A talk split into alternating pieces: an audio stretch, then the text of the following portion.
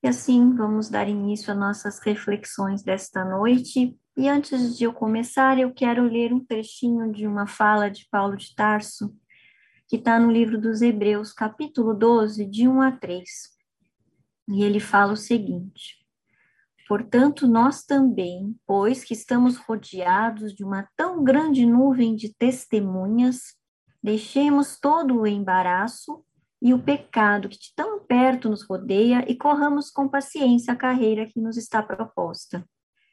Não vou refletir sobre esta fala dele, vou pegar só um trechinho para a gente pegar um gancho para começar a nossa reflexão, que é justamente a parte em que ele fala, pois que estamos rodeados de um tão grande uma tão grande nuvem de testemunhas. E quem serão essas testemunhas?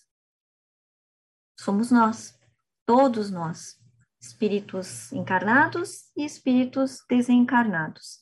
E aí eu começo aqui a nossa reflexão dessa noite, que é a influência dos espíritos.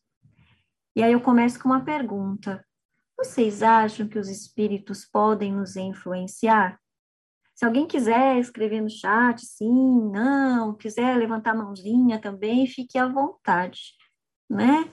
Mas com certeza alguém aqui tem alguma ideia mínima que seja, sobre essa tal influência dos espíritos. É, ninguém quis escrever, tá todo mundo tímido. não tem problema, não. É, se fosse ao presencial, pedia para levantar a mãozinha, né? Ah, olha, ó, tem sim, olha, ó, tem um pessoal aqui escrevendo, né? Aí todo mundo levantava a mãozinha lá e tal. Então, olha, isso mesmo, a Juliana tá falando sim o tempo todo, sim, sim, isso aí, gente. Sim, sim ou não? Né? Quem dá mais? E aí eu vou dizer para vocês que sim e também não. Não é porque sim e não. Como assim, Rosana? Com, com, que, com, com tanta propriedade você fala que não também? É... E aí a gente continua nisso. É uma indagação, na verdade, para a gente refletir sobre. E vamos tentar descobrir por que, que eles nos influenciam tanto assim, né? É, se nós pararmos para pensar, nós somos espíritos também.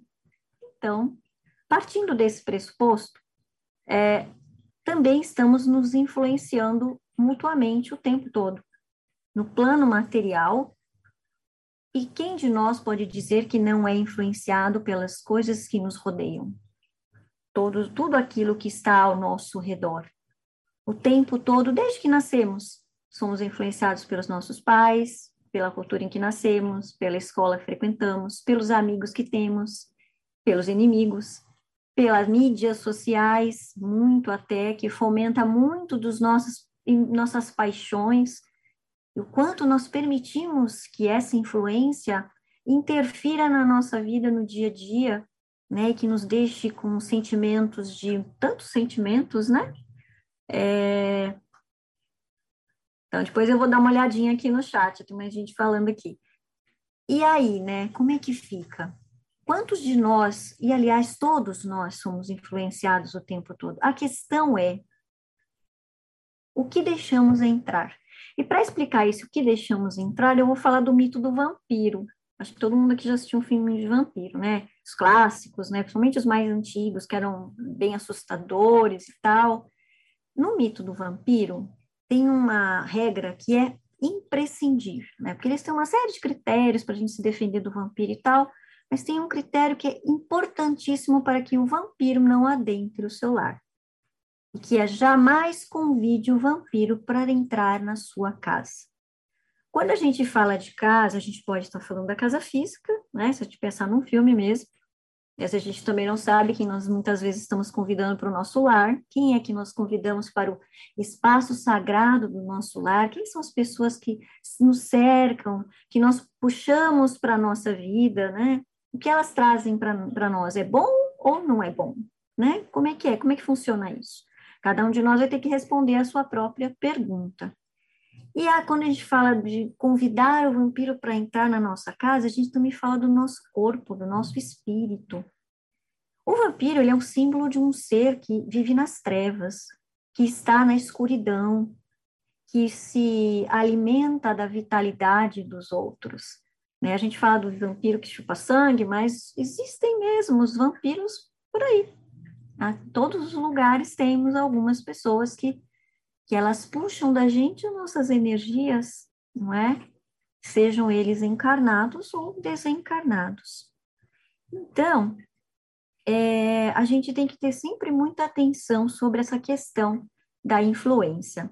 Lá no livro dos Espíritos, capítulo 9, vocês vão encontrar uma série de perguntas e respostas que podem nos ajudar a aprofundar sobre essa questão da influência dos espíritos, né? E tem uma, uma pergunta aqui que vai responder aquilo que vocês colocaram no chat, que é a 459, que ele fala assim: os espíritos influenciam sobre nossos pensamentos e ações?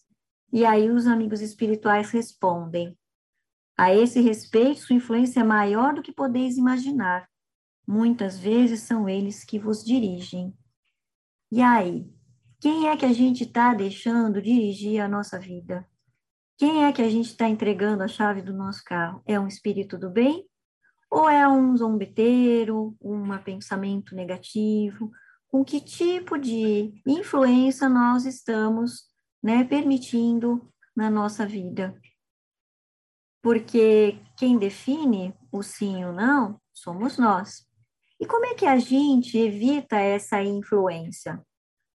se é que é possível. O não seria quando nós estamos mais é, seguros de nós mesmos, que a gente não deixa entrar energia negativa. Quando eu falo do não, é sempre assim, sim ou não, né, Rosa? Sim ou não? Sim e não. Quando a gente fala na questão do negativo, não é? Nós escolhemos o tipo de influência que nós queremos para a nossa vida. Então, o sim e não para o bem e o sim e não para o mal. Né? Qual é o tipo de energia que nós estamos permitindo que adentre o nosso campo? E como é que a gente descobre isso, né? Com olhando para a gente mesmo. O que que nós pensamos? Que tipo de programa de televisão a gente assiste? Se é coisas de violência? Com que tipo de coisas eu me nós nos alimentamos? Porque essas coisas atraem o tipo de energia e de amigos espirituais, vamos falar todos como se fossem amigos mesmo, que podem nos influenciar de diversas formas. Um bom exemplo disso que a gente coloca assim, passamos em frente a um bar, estamos vendo lá uma pessoa bebendo, ela está alcoolizada. Ela pode estar sozinha, ela pode estar com os amigos lá, amigos encarnados mesmo, lá, uns dois, três, quatro amigos que a gente vê são dois, três, quatro. Mas e os que a gente não vê? Que são justamente os espíritos que acabam se aproximando por conta dessa sintonia, desse desejo, dessa necessidade que esses irmãozinhos ainda possuem, mesmo depois de desencarnados. Então, aí eles se aproximam daqueles espíritos encarnados que podem oferecer um pouco de prazer que eles não conseguem mais adquirir aqui na Terra, porque estão fora do plano material, né? E aí, aqui tem uma outra pergunta bem legal que a gente também pode, pode traçar aqui para a gente discutir: como distinguir os pensamentos, os nossos pensamentos, daqueles que nos são sugeridos? Isso é uma coisa que a gente precisa praticar, que é uma coisa bem difícil, não é tão simples assim quanto parece. E a Escola dos Aprendizes, por incrível que pareça, ela vai nos ajudar se vocês resolverem, se ninguém, quem não fez escola ainda, se tiver interesse, é um caminho para a gente começar a trilhar essa descoberta, o que é meu e o que é do outro. Porque para a gente descobrir o que é meu e o que é do outro, eu preciso me descobrir, eu preciso me autoconhecer. E para eu me autoconhecer, eu preciso começar a buscar conhecimento porque sem isso a gente não vai saber o que é nosso e o que é do outro. E aí ele responde assim: quando o pensamento é sugerido, é como uma voz falando, aquela coisa de vozes na cabeça, né? Aí vai achar que é esquizofrênico, né? Mas não, a gente às vezes ouve umas vozezinhas, né? Falando com vai, não vai, faz lá, não, vai lá, bota a linha na fogueira, né? Não, olha, tá tentando te enganar, hein? Se eu fosse você, eu ficava esperta esse tipo de fomento a coisas que não são legais, a gente tem que já cortar de, de pronto, né? Porque, na verdade, os espíritos, eles não conseguem colocar nada na nossa mente, no nosso coração, que já não exista dentro de nós. Por isso que é tão fácil para eles nos influenciarem. E às vezes aqueles que estão do lado ainda, na ignorância, torcendo para casa pegar fogo, né, botar uma lenha na fogueira, aquela coisa toda, é mais fácil do que os nossos amigos espirituais que estão querendo nos ajudar na nossa evolução. Porque a gente vive num, num plano, a Terra é um lugar que fomenta muita rivalidade, fomenta muitas energias difíceis, né? E é muito complicado, porque aí a gente tem medo, a gente vive é, debaixo de um guarda-chuva de coisas muito que nos tensionam, né? A gente tem problemas, a gente tem intrigas, a gente tem fofoca, a gente tem raivas, a gente tem brigas, discussões as mais de todos os tipos. Como é que a gente se livra disso, não é? Como é que a gente faz? Esse é o grande teste nosso dos seres humanos espirituais encarnados. O nosso maior teste é a gente vencer essa batalha. Mas não é a batalha contra o mundo fora de nós, mas os nossos próprios impulsos que ainda nos colocam em situações é, de nos deixar à mercê, né? Tão bobamente de um espírito que possa nos influenciar, seja ele encarnado ou desencarnado, a cometer alguma coisa que não é legal, a fomentar algum tipo de intriga, é, ou nos levar para um caminho que não é do bem. Então, nesse ponto, a escolha é sempre nossa. Nós é quem decidimos o caminho que nós queremos trilhar. A gente fala dos espíritos obsessores, mas os obsessores, por que eles se aproximam de nós? E não precisa ser desencarnado, não. Tem obsessor encarnado também. Mas por que, que eles se aproximam de nós? Qual que é o objetivo? E por que é permitido que os espíritos se aproximem de nós? Não é? No livro dos espíritos tem uma resposta sobre isso e a gente pode destrinchar um pouquinho mais, que é a pergunta 466. Ele fala assim: Por que Deus permite que os espíritos nos incitem ao mal? Os espíritos imperfeitos são instrumentos que servem para nós a prova a prova, a fé e a constância dos homens na prática do bem. Vós, como espíritos, deveis progredir na ciência do infinito, e por isso passais pelas provas do mal para atingir o bem. Nossa missão é vos colocar no bom caminho, e quando as más influências agem sobre vós, é porque vos, vós só atraístes pelo desejo do mal. Então, cabe a nós fazer esse processo de autoconhecimento, de trabalhar o nosso espírito, de descortinar as nossas emoções e ver o que, que nós podemos mudar para sermos seres humanos e espíritos, na verdade, melhores, mesmo diante de toda essa guerra que a gente muitas vezes se sente assim no meio de uma guerra.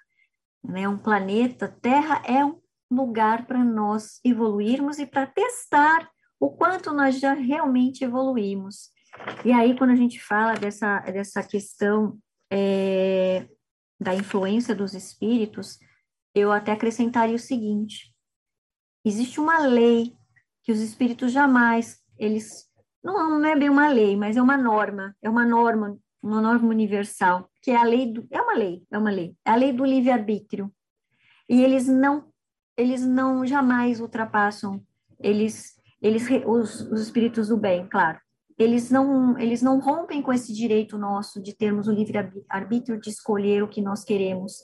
Eles simplesmente, quando não conseguem chegar até nós, eles se afastam, até que nós possamos novamente nos é, equilibrar, para que eles possam se aproximar de novo e, e nos ajudar e nos auxiliar nesse processo evolutivo.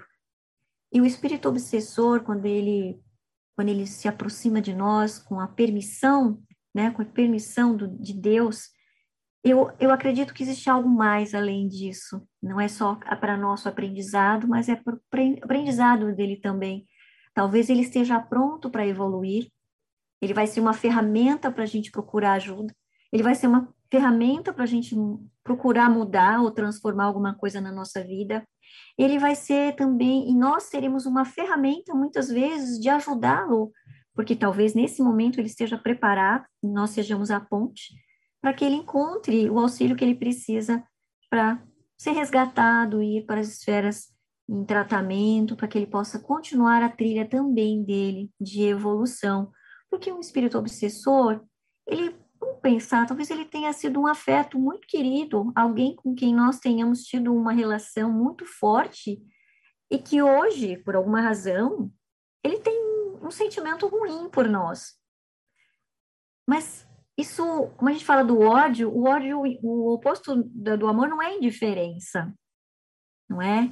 A indiferença é indiferença. Se o espírito obsessor nos fosse indiferente, ele não teria nenhum sentimento por nós, ele nem se preocuparia com a gente, ele ia seguiria o caminho dele. Mas não, ele quer, ele quer de alguma forma nos fazer sofrer, mas por que, que a gente quer fazer sofrer? Aí a gente lembra daquelas crianças birrentas que às vezes fica é, gritando, esperneando. Aquilo é um pedido de socorro também. E os espíritos, quando fazem isso, eles também estão pedindo socorro para nós. E a gente precisa prestar atenção e não sentir medo dele, não sentir raiva dele. Muito pelo contrário, ajudar e acolher e fazer o melhor possível para que no nosso crescimento, ele também possa crescer, não é?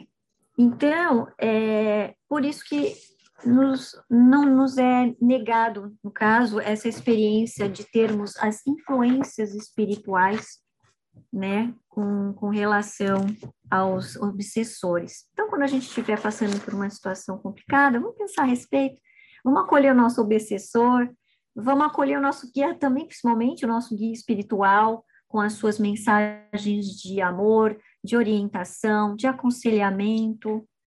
E para a gente ouvir o nosso mentor, a gente tem que estar tá com o coração tranquilo. Eu sei que não é fácil, às vezes é bem difícil, porque o nosso dia a dia é conturbado, cheio de coisas, cheio de, de situações às vezes inesperadas.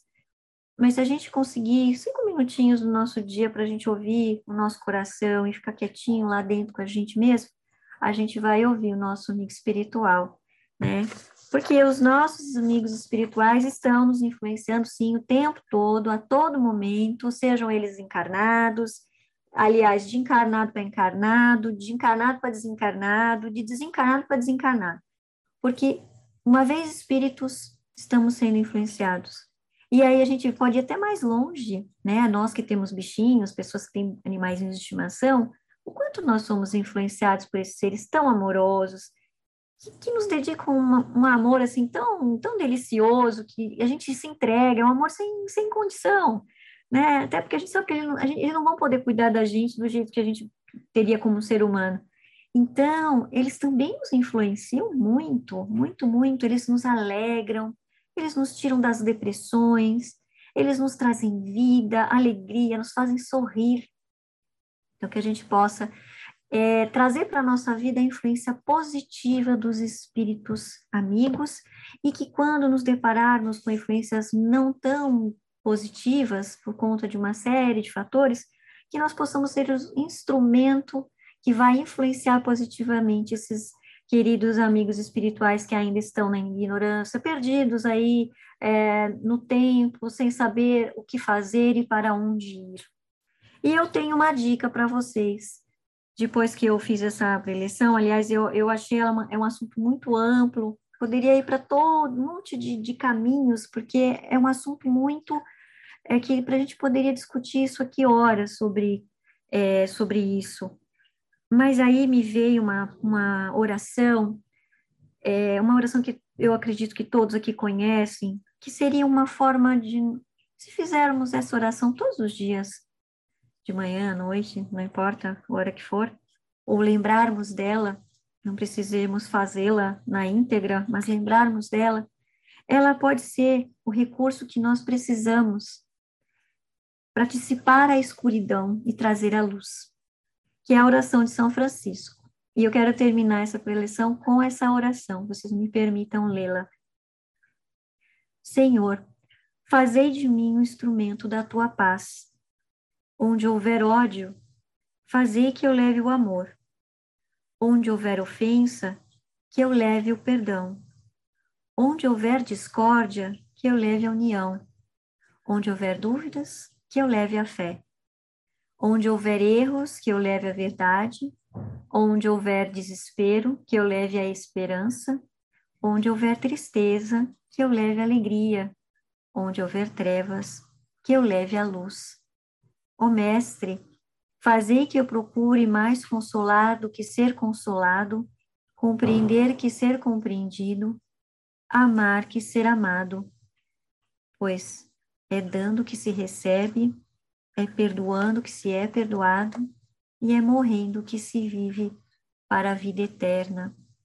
E se nós trouxermos esses todos esses sentimentos e levarmos esses sentimentos aos lugares onde nós formos, seja em casa, no trabalho, entre os amigos, a gente vai conseguir mudar a vibração dos nossos, né, dos nossos corpos espirituais, mental, emocional e atrair a influência dos queridos amigos espirituais do bem, que só querem o nosso bem. E aí poderemos ajudar os outros a trilhar esse caminho também, com o nosso exemplo, com a nossa prática.